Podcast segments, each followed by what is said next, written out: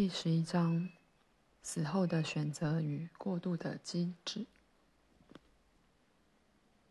在死后，有无限形形色色的经验对你开放，全都是可能的。但按照你的发展，有一些经验比其他的可能性高些。非常一般性的说，有三种主要的范围，虽然例外和特例可能走别的路子。你可能决定再投胎一次，相反的，你可能决定聚焦于你的前生，用它作为新经验的素材，如前面提过的，创造你所知事件的种种变化，以你的选择来做些改正，或者你可能完全进入另一个可能系统，这与转世投胎十分不同。在这种情形，你将会超越所有时间是连续的想法。有些人，有些人格比较喜欢一种把过去、现在与未来围在一个似乎和逻辑结构里的生活组织。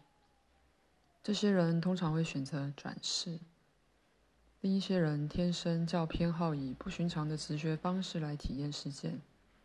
而由联想过程来提供组织，这些人会选择一个可能系统为他们下一个主要努力的目标。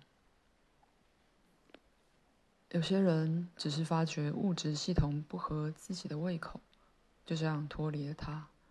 不过，一旦选择了转世轮回，则一直要等到轮回已经完成，这才能做到。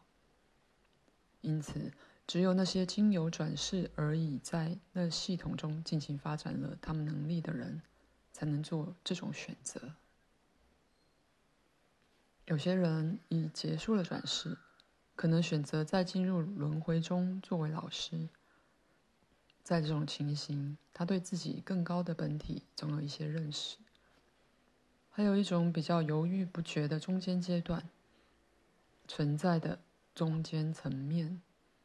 比较来说，那是一个休息地带，亲人的通讯也最常来自这地带。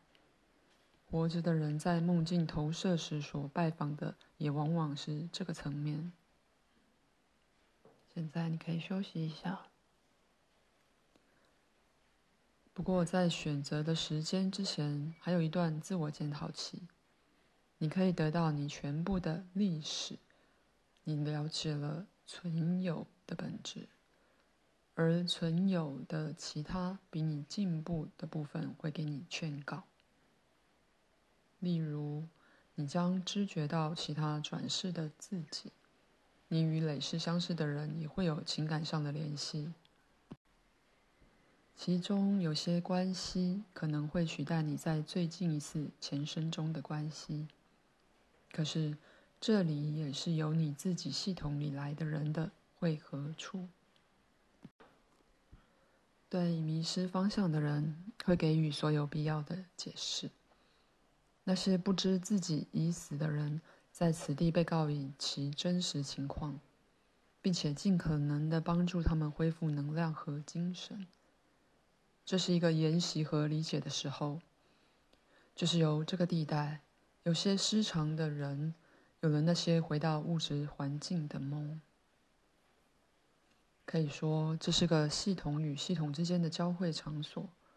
一个人在此地的情形和发展，比他逗留时间的长短更重要。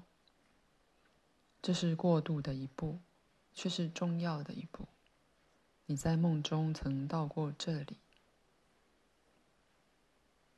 现在口述完毕。我想只是结束上一章而开始这一章，除非你有问题，否则我就结束此节。给你俩我最衷心的祝福。